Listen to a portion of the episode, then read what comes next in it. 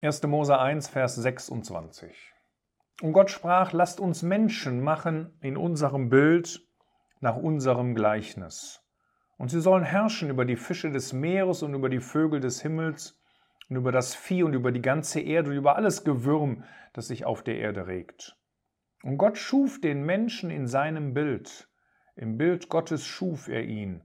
Mann und Frau schuf er sie. Vers 31.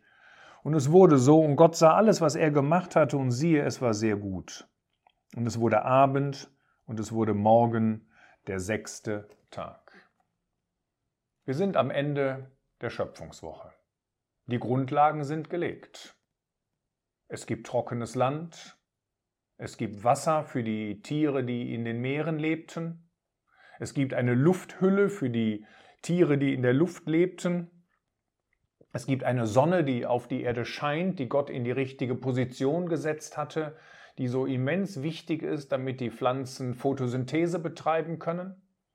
Damit ist auch die Nahrung gesichert und die Tiere sind da. Das, was noch fehlt, ist der Mensch. Und das ist jetzt das, was uns hier beschrieben wird an der zweiten Hälfte des sechsten Schöpfungstages. Wieder lesen wir etwas davon, dass Gott etwas erschuf.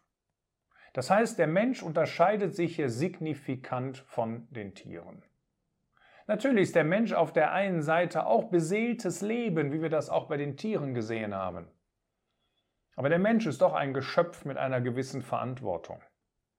Er ist ein Geschöpf mit gewissen Fähigkeiten, wie zum Beispiel die Fähigkeit des Kommunizierens über eine klare Sprache was auch dann in Kapitel 2 geschehen wird, wenn Gott mit dem Menschen spricht und wenn Gott dem Menschen ein einziges Verbot gibt.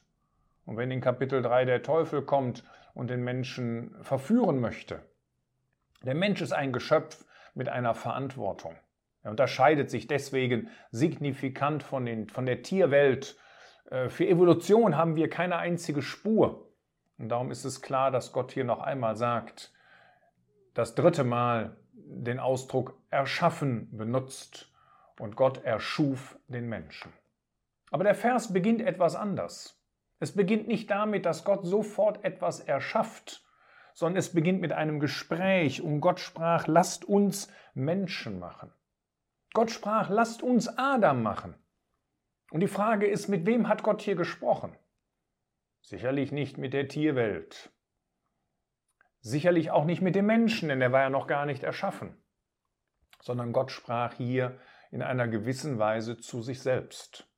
Das heißt, wir haben hier wieder einen Hinweis dafür, dass wir verschiedene Personen der Gottheit haben, die an der Schöpfung beteiligt gewesen sind. In 1. Mose 1, Vers 1 haben wir das schon gesehen. Im Anfang schuf Gott Himmel und Erde. Das Wort Gott steht in der Mehrzahl, das Wort schaffen in der Einzahl. Und jetzt haben wir genau das Gleiche, wenn es um den Menschen geht. Auch dort sind die drei Personen der Gottheit beteiligt. Es war Gott der Vater, der den großartigen Plan hatte.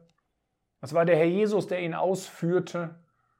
Und es geschah in der Kraft des Heiligen Geistes, der auch anwesend dort gewesen ist bei dieser Schöpfung. Nicht umsonst heißt es in Prediger 12 im ersten Vers, wenn man das Hebräische wörtlich übersetzt, und gedenke deiner Schöpfer, in den Tagen deiner Jugendzeit. Das heißt, hier steht das Wort Schöpfer im Hebräischen in der Mehrzahl. Auch wenn die meisten Bibeln dort nur übersetzt haben, gedenke deines Schöpfers. Aber Gott benutzt hier die Mehrzahl, um darauf hinzuweisen, dass es mehrere Personen der Gottheit sind, die an dieser Schöpfung beteiligt gewesen sind. Es zeigt uns etwas von der Größe Gottes. Dann kommen noch zwei interessante Kennzeichen hinzu, die wir nirgends sonst in der Schöpfungswoche finden. Nämlich Gott sagt von den Menschen, dass sie in, in unserem Bild, in dem Bild Gottes erschaffen worden sind. Und dass sie äh, nach dem, nach dem Gleichnis Gottes erschaffen wurden. Das ist nicht genau das Gleiche. In unserem Bild kann so viel bedeuten wie als unser Bild. Das heißt, der Mensch ist erschaffen worden, dass er, dass er Gott hier auf dieser Erde repräsentieren und vertreten soll. Der Mensch ist also nicht der Besitzer der Schöpfung, sondern der Mensch ist der Verwalter der Schöpfung. Er vertritt hier auf dieser Erde den großen Schöpfer Gott. Und das zeigt, dass der Mensch auch eine gewisse Verantwortung hat, wie er mit der Schöpfung umzugehen hat. Aber dann heißt es eben auch, dass er nach dem Gleichnis Gottes erschaffen wurde. Man könnte sagen, in Übereinstimmung mit Gott, das heißt in einer gewissen Weise Gott gleichend. Ja, worin glich denn Adam Gott? Ja, er war am Anfang rein wie Gott. Und er kannte Sünde nicht, wie Gott Sünde auch nicht kannte. Später, als die Sünde in die Welt gekommen ist, da sieht das völlig anders aus. Und da lesen wir nie mehr, dass ein Mensch hier auf dieser Erde nach dem Gleichnis Gottes ist. Sondern von Seth, einem Sohn Adams, lesen wir nach dem Sündenfall in 1. Mose 5, Vers 3, dass er im Gleichnis Adams gemacht wurde. Und was ist das Kennzeichen Adams zu diesem Zeitpunkt, dass er ein gefallener Mensch ist? Und jeder Mensch hier auf dieser Erde ist ein Mensch, der im Gleichnis Adams äh, sich befindet, das heißt, der, der, der in Sünde geboren worden ist. Und der dringend Buße tun muss, um nicht ewig verloren zu gehen. Das heißt, um verloren zu gehen, um einmal in der ewigen Verdammnis zu sein, da brauchst du einfach nichts zu tun. Das reicht schon aus sondern du musst etwas Positives tun, nicht gute Werke oder Geld spenden, sondern du musst mit deiner Sündenschuld zum Kreuz kommen und musst Gott deine Sünden bekennen und dann bekommst du das, das ewige Leben geschenkt. Aber du musst etwas tun in diese Richtung, du musst glauben und du musst das Werk des Herrn Jesus vom Kreuz annehmen. Gott hatte alles wunderbar erschaffen. Es gab auch Nahrung für die Tiere, für, die, für den Menschen, nämlich die Pflanzen wir lesen dort in Vers 30 von 1. Mose 1, Vers 30, und allen Tieren der Erde und allen Vögeln des Himmels, die Fische werden hier ausgenommen, und allem, was sich auf der Erde regt, in dem eine lebendige Seele ist, habe ich alles grüne Kraut zur Speise gegeben. Und auch der Mensch sollte das als Nahrung zu sich nehmen. Erst nach der Flutkatastrophe, nach dem Flutgericht Gottes über diese Erde zur Zeit Noahs, lesen wir anschließend in 1. Mose 9, Vers 3, äh, dass der Mensch eben auch Tiere als Nahrung zu sich nahm. Aber damit ist die Schöpfungswoche noch nicht zu Ende. Es kommt noch der letzte Tag, der siebte Tag. Aber an diesem siebten Tag, da wird nichts, da wird nichts mehr gemacht. Das heißt in 1. Mose 2, in diesen Versen 1 bis 3, sie gehören eigentlich noch zu Kapitel 1 dazu, so wurden vollendet der Himmel und die Erde und all ihr Werk, und Gott hatte am siebten Tag sein Werk vollendet, das er gemacht hatte, und ruhte am siebten Tag von all seinem Werk, das er gemacht hatte. Und Gott segnete den siebten Tag und heiligte ihn, denn an ihm ruhte er von all seinem Werk, das Gott geschaffen hatte, indem er es machte. Himmel und Erde sind nun vollendet. Das heißt, die Schöpfung ist abgeschlossen. Wir haben hier keinen Platz für eine Weiterentwicklung. Es ist fertig für Evolution und auch für eine durch Gott gesteuerte Evolution finden wir im Schöpfungsbericht keinen Raum. Darum sagt Vers 2 ganz klar nicht nur, dass es abgeschlossen war, sondern dass Gott es machte. Gott hatte sein Werk vollendet. Und dieses hebräische Wort für Werk, das stammt ab von einem Verb, das mit Senden in Verbindung steht. Das heißt, diese Schöpfung, die Gott gemacht hat, die sendet eine Botschaft aus. Und diese Botschaft, die diese Schöpfung aussendet, man kann fast sagen, das ist das minimale Evangelium. Nämlich, dass man erkennt, dass es einen Schöpfergott gibt, einen allmächtigen Schöpfergott gibt, der dies alles gemacht hat. Gott ruht an diesem siebten Tag. Das heißt, Gott hörte auf. Es musste nichts mehr getan werden. Es war alles sehr gut. Und so konnte Gott diesen siebten Tag für sich besonders darstellen. Es war ein Tag, an dem Gott ruhte, an dem er mit seiner Schöpfung zur Vollendung gekommen ist, an dem er seine Schöpfung in einer vollkommenen Weise genießen konnte. Der letzte Vers ist vielleicht etwas schwierig zu verstehen, Vers 3. Vielleicht übersetzt man ihn etwas anders, nämlich dass es heißt, ähm, und Gott segnete den siebten Tag und heiligte ihn, denn an ihm ruhte er voll all seinem Werk, das er geschaffen hatte, um es zu machen. Das heißt, dieser erste Zeil, das er geschaffen hatte, bezieht sich auf 1. Mose 1, Vers 1. Im Anfang schuf Gott Himmel und Erde. Und Gott hat das gemacht, um anschließend die Schöpfungswoche, das heißt das Leben hier auf dieser Erde zu machen oder zu schaffen. Dann haben wir Kapitel 2 mit den Versen 2 bis 4 äh, bis, bis 25. Äh, Für einige Bibelleser stellt das eine gewisse Schwierigkeit dar, weil die moderne Theologie heute sehr häufig behauptet, dass es zwei unterschiedliche Schöpfungsberichte gibt. Und diese beiden ähm, anscheinend unterschiedlichen Schöpfungsberichte ähm, sind dadurch gekennzeichnet, dass zwei verschiedene Gottesnamen benutzt werden. In 1. Mose 1 und noch einmal die ersten drei Verse von Kapitel 2 zählen jetzt mit dazu, finden wir ausschließlich den Namen Elohim für Gott. In Kapitel 2 dagegen, also ab Vers 4, befinden wir, äh, finden wir immer den Namen Elohim Yahweh. Das heißt, wir haben hier zwei unterschiedliche Namen Gottes. Das ist für einige Wissenschaftler, die Gott ablehnen, ein Grund, von einer Quellenscheidungstheorie auszugehen. Das heißt, die sagen 1. Mose 1 und 1. Mose 2 ist gar nicht der Originalbericht, den Gott oder den der Heilige Geist damals den Schreibern gab, sondern die Schreiber haben von zwei verschiedenen Quellen abgeschrieben.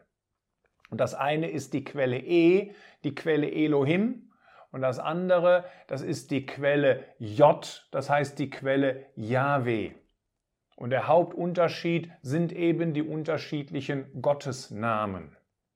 Weitere Begründungen sind dann eben die Parallelgeschichten hier im Schöpfungsbericht und anscheinend Duplikate, wie man sie beim Sinnflutbericht findet. Nur mittlerweile im, im, im 19., 20. Jahrhundert sind noch weitere Quellen hinzugekommen, sodass man heute nicht nur von den Quellen J und E spricht, sondern noch eine Priesterquelle P und noch eine Quelle D hinzunimmt. Das heißt, die fünf Bücher Mose werden regelrecht zerlegt und man behauptet, dadurch, dass hier verschiedene Gottesnamen benutzt werden, dass Geschichten zum Teil ähm, ähm, doppelt vorkommen, dass wir zum Teil Parallelberichte haben. Das ist ein Beweis dafür, dass nicht Mose die fünf Bücher Mose geschrieben hat, sondern dass sie von irgendwelchen anderen Quellen einfach nur abgeschrieben worden sind. Das klingt auf den ersten Moment sehr gut und das klingt auf den ersten Blick vielleicht sehr einleuchtend, aber es ist absolut kein Beweis. Es ist eine Möglichkeit, wie man, wenn man nicht an die Inspiration der Bibel glaubt, die Bibel interpretieren kann. Aber es gibt eine viel bessere Erklärung. Es gibt eine Erklärung, wo man sieht, dass der Heilige Geist seine Hand über das Wort Gottes gehalten hat. Denn in 1. Mose 1, da sehen wir den allmächtigen Gott, der alles erschaffen hatte. Und wenn man jetzt mal die Verse oder die Wörter zählen würde, dann sieht man, dass der Mensch genauso viel Platz bekommt wie die Tiere. Und die Tiere bekommen genauso viel Platz wie die Himmelskörper. Und die Himmelskörper bekommen genauso viel Platz wie die Pflanzen.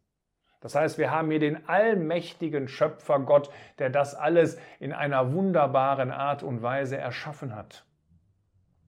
Aber 1. Mose 2, da finden wir gar nicht die sechs Tage Schöpfung sondern da wird ein Tag der sechste Tag und davon auch nur die zweite Hälfte, nämlich die Erschaffung des Menschen, besonders herausgezogen. Und da geht es darum, wie Gott die Erde für den Menschen zubereitet hat und wie Gott den Menschen erschaffen hatte. Und da nimmt der Mensch den größten Teil dieses ganzen Kapitels ein. Und da ist es völlig klar, dass sich Gott jetzt in einer anderen, in einer anderen Art vorstellt. Nämlich nicht nur als der Schöpfergott Elohim, sondern als der Gott, der gleichzeitig der Herr oder der gleichzeitig der Yahweh ist. Das heißt, der sich seinem Volk zuwendet. Wir finden also in Kapitel 2 die besondere Zuneigung Gottes Und deswegen haben wir einen anderen Namen. Wir brauchen dafür also nicht irgendeine Quellenscheidungstheorie. Wir müssen dafür nicht das Wort Gottes in Frage stellen, sondern wir brauchen das Wort Gottes nur unter Gebet und unter Leitung des Heiligen Geistes zu lesen. Und da sehen wir etwas von der wunderbaren Harmonie. Und das wird übrigens bestätigt noch zum Schluss im Matthäusevangelium. Denn in Matthäus 19, in den Versen 3 bis 8, nimmt der Herr Jesus Bezug auf die Schöpfungswoche. Aber interessanterweise nicht nur aus Kapitel 1 und nicht nur aus Kapitel 2, sondern aus beiden Kapiteln.